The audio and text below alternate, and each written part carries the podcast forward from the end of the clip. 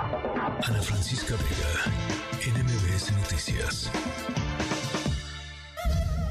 El que una vacuna se apruebe por la Comisión eh, Federal de Protección de Riesgos Sanitarios no es una concesión graciosa del presidente, no es una dádiva de Hugo López Gatel. Ellos están fuera de todo este contexto. Teniendo el, registro sanitario, Ana Francisca, al día siguiente se puede comercializar cualquier producto.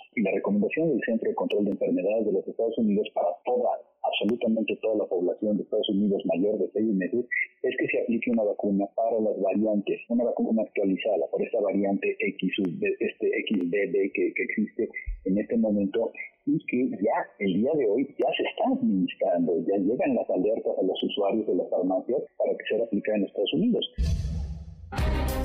Bueno, esta semana platicábamos con el doctor Javier Tello que nos explicaba esto eh, y hoy em, sale la información, sale la noticia de que Cofepris, y así lo, lo dijo Cofepris, había lanzado una convocatoria para que empresas farmacéuticas propietarias de vacunas en contra del COVID-19 pudieran eh, pues eh, comercializar, digamos, las vacunas en el mercado nacional. El pequeño detalle es que Cofepris pues no emite convocatorias. Cofepris siempre está abierto para que las farmacéuticas puedan eh, pues meter sus expedientes, analiza Cofepris y se le acepta o no se le acepta.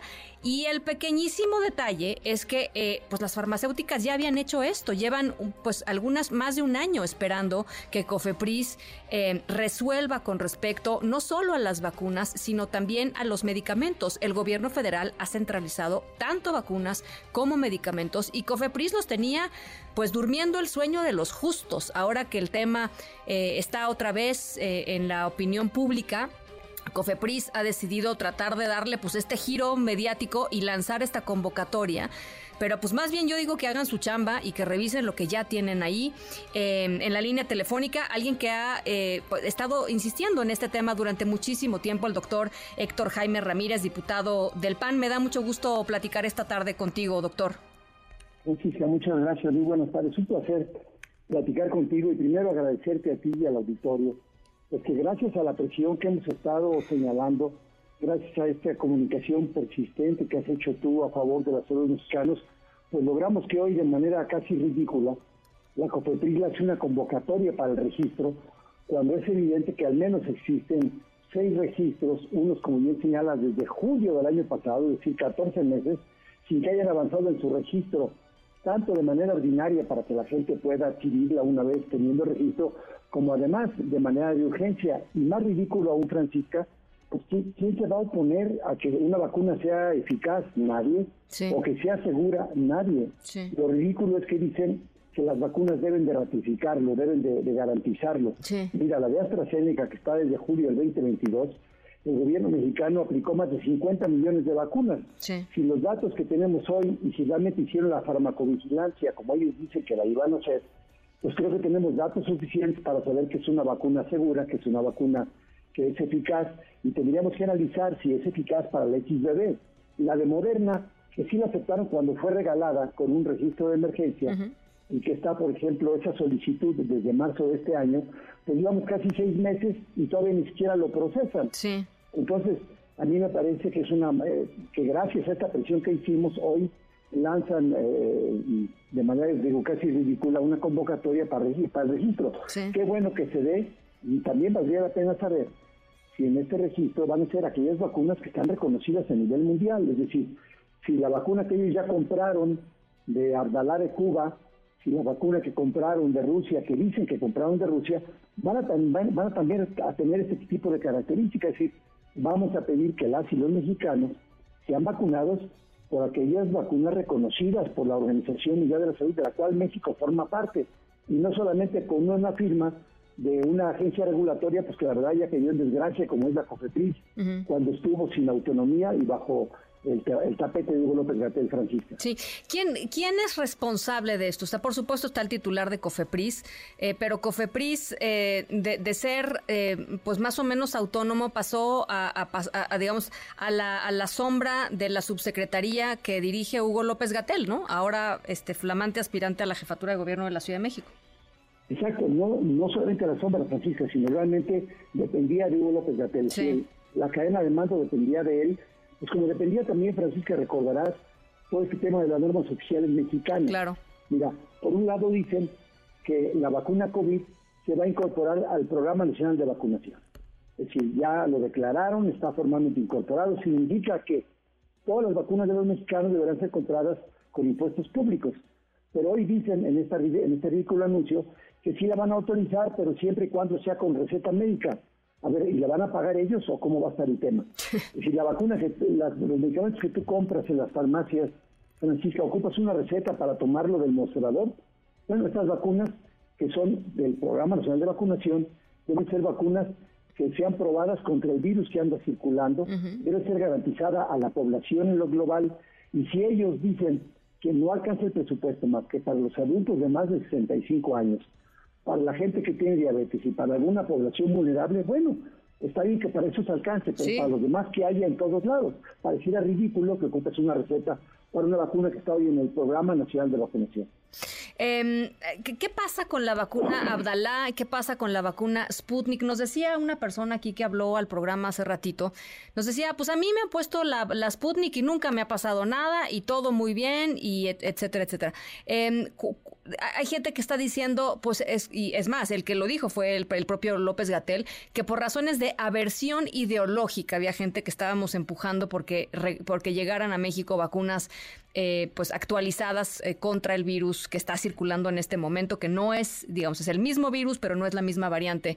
Eh, y eso, a los que nos ha dado influenza en algún momento, este, pues sabemos que, cuando te vacunas con la vacuna del año corriente, digamos, la, la vacuna actualizada, pues hacer toda la diferencia del mundo, eh, doctor.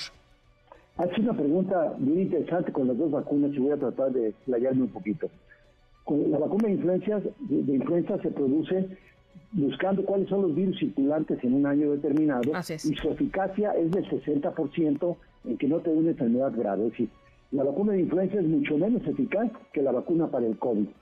Entonces, si la vacuna para el COVID que nos van a poner es la de AstraZeneca, o la de Pfizer actualizada o la de Moderna actualizada, pues es sobre el virus que está circulando ahora, no sobre el histórico, sobre ese virus que ya no existe hoy, a decir de 256 gentes que son con mucho mayor conocimiento que Hugo López Gatel y los que expertos que dicen que tiene alrededor de él. Tenemos gente muy capaz a nivel mundial que dice, la circulante es esta y esta vacuna no sirve. Entonces la vacuna actualizada sirve para tres cosas, eh, Francisca. La primera es para tratar de disminuir la cadena de contagios y que no se transmita de una persona a otra. El segundo objetivo es que esta, si en caso de que te dé la enfermedad no sea tan grave, que no ocupes un respirador, que no ocupes terapia respiratoria, o que no te dé un síndrome post-COVID. Y la última, que me parece más relevante, pues es que no te vayas a morir si es una enfermedad grave. Con, estos, con estos tres criterios, desde junio, y está todo puesto en, en las evidencias en la CDC y está en la FDA, quedó claro que la vacuna anterior, la de Ardalá y la de Sputnik y la patria que quieren sacar, son vacunas que no sirven para el virus circulante. Entonces, cuando llama a la persona y te dice, oiga, yo me la puse y no sentí nada, ¿no? Bueno, no pasó nada, ¿no? Puede poner agua sí. no va a pasar nada. sí, pues sí. Este, y, y, a los que sí les pasa, eh, doctor, es... pues a los que tienen comorbilidades, a las personas mayores de 60 años, a la gente que está verdaderamente vulnerable, ¿no? O sea, ahí sí. Por supuesto, mira, ya mucha gente en México estuvo en contacto la primera ocasión con la gente que tenía problemas. Es decir, hubo gente que ya, se, ya tuvo la enfermedad de COVID, algunos dos o tres veces, algunos tuvieron la vacuna y luego les dio COVID, más ligero, algunos se pusieron cuatro vacunas como un servidor tuyo, luego tuve COVID y luego otra vacuna. Entonces, tenemos como una variante ya un poco de más de defensas a como nos encontramos de manera primaria. Sí, claro. Pero hoy, pero hoy resulta que el virus que anda circulando es muy diferente y es, es como si fuera una nueva vacuna, Francisca. Entonces, nuestra recomendación a la gente que nos escucha es que, bueno, si no hay ninguna otra alternativa, el ponerse la de Sputnik o el ponerse la de Abdalá, que es la que va a dar el gobierno en su dictadura sanitaria, bueno, pues a lo mejor habría que ponérsela y esa te va a recordar un poco las defensas que tú ya tienes. Sin embargo, lo ideal es que, pongas, la vacuna que está más actualizada. Bueno, además, eh, otra cosa, eh, eh, doctor, dice Hugo López Gatel, después de lo que dijo el presidente en la mañana en la que le dijeron, van a, va a haber vacunas para todos, sí, sí, sí, para todos, para todos. Luego salió Hugo López Gatel y dio esta conferencia banquetera lamentable en la, a compañeros reporteros, y ahí Hugo López Gatel, como siempre, ¿no? Enredando las palabras, terminó diciendo que habrá vacunas para para las poblaciones que lo necesiten.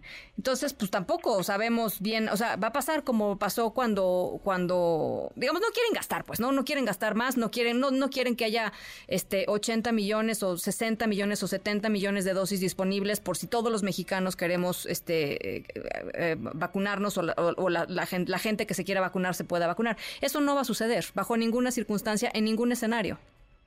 Ya, Francisca, te voy a dar un dato del año 2023, de, este, de, este año solamente.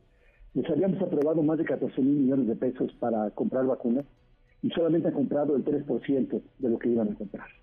Es decir, ya no digas de COVID, estamos hablando ahora de que no hay otra vez la vacuna para el papiloma virus de la mujer, otra vez nos encontramos con un desabasto serio de la BCG para, para tuberculosis, nos encontramos con insuficiencias serias de, la, de la pentavalente y del hexavalente. Es decir, este gobierno realmente ha demostrado que no le importa la salud de los mexicanos, ya no solamente COVID. ¿Cuándo hay que poner la, la vacuna para la COVID? ¿Cuándo hay que poner la vacuna para la influenza? ¿Cuándo hay que poner la vacuna para el virus inicial respiratorio? Al menos en octubre. Y en lo que se pusieron de acuerdo todos en el mundo, es que deben ser los de seis meses y más toda la población. Sí, sí, sí, desde los bebitos hasta los grandes. Ya, ya se gastaron los 14 mil millones y ya no hay más dinero. Bueno, uno entiende que se prioricen las cosas, pero si ni siquiera se ha gastado lo aprobado, el año pasado dejaron de ejercer más de 20 mil millones de pesos que habíamos aprobado para vacunas en el Congreso y que no utilizaron. Pero esos gastos no, esos gastos que no se ejercen, ¿en dónde terminan, doctor? Ah, pues eh, tenía en el tren Maya o en la refinería que no refina, en estas obras faraónicas del, del presidente. Mira, hoy en la mañana, Ana Francisca, me, habló un papá preocupado porque su niño tiene un tumor hepático y requiere que sea ser trasplantado. Pero dice que en el Hospital Regional de Alta Especialidad del Bajío eh, ya le dijeron que no hay, que le, recortaron el asunto de trasplantes y que ya no le van a trasplantar, lo cual significa la muerte del paciente. El gasto del Fondo de Gastos Catastróficos, Francisca, de este año, de 75 mil millones de pesos que están ahí disponibles, no han gastado ni siquiera 1.200 millones de pesos en todas las enfermedades que antes sí se cubrían.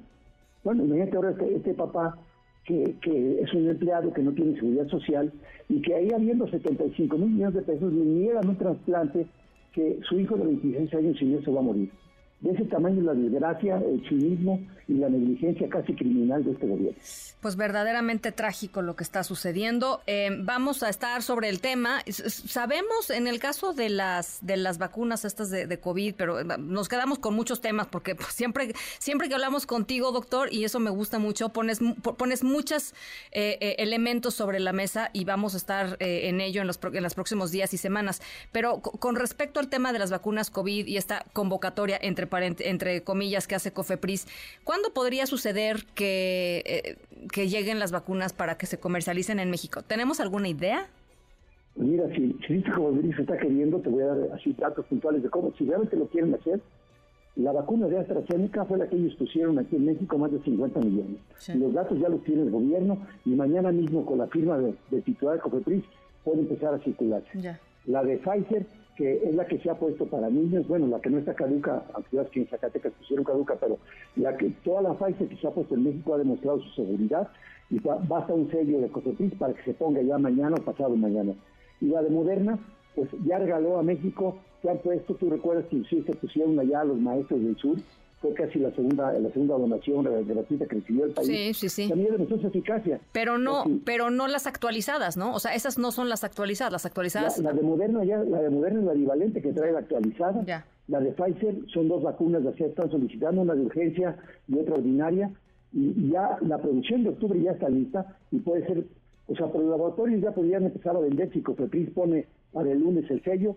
Las empresas, creo yo, están en capacidad de empezar a surtir porque la vacuna se debería empezar a poner a partir de octubre. Pues todavía tenemos 10 días de septiembre y yo creo que ya habría la capacidad de las empresas farmacéuticas para empezar hacer esta, esta distribución a todos aquellos mexicanos interesados en protegerse, no con las vacunas que quiere poner el gobierno, que no son útiles, que no son eficaces, y que tengamos vacunas, por lo menos las reconocidas por la Organización Mundial de la Salud. Bueno, pues ahí está el doctor Héctor eh, Jaime, diputado federal por el Partido Acción Nacional. Muchísimas gracias, como siempre, por platicar con nosotros esta tarde. Francisca, gracias a ti, gracias por tu interés en la salud. Muchísimas gracias. gracias.